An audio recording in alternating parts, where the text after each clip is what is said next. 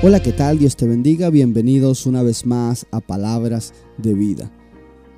El Evangelio de Mateo en el capítulo 6, el verso 31 y el verso 32 en la nueva traducción viviente dice, Así que no se preocupen por todo eso diciendo, ¿qué comeremos? ¿Qué beberemos? ¿Qué ropa nos pondremos?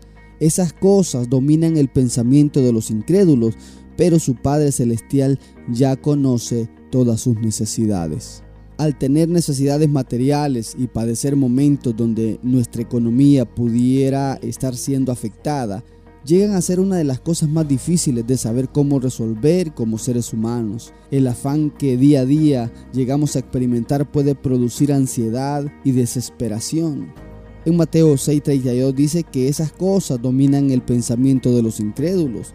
Y es que cuando no tenemos una relación profunda con Dios nos olvidamos de quiénes somos en Él somos sus hijos.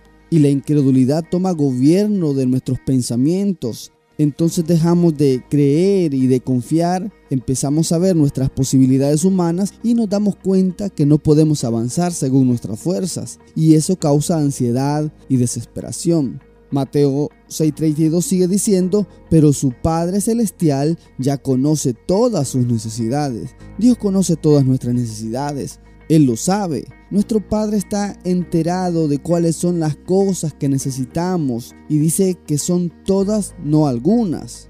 Entonces podemos darnos cuenta que Dios está pendiente de nuestra vida, él está cuidando de sus hijos, Él está atento a nuestras necesidades. Entonces descansemos en la paternidad de Dios, descansemos en su provisión, descansemos en su perfecto amor. Y más adelante Mateo 6:33 dice, busquen el reino de Dios por encima de todo lo demás y lleven una vida justa y Él les dará todo lo que necesiten.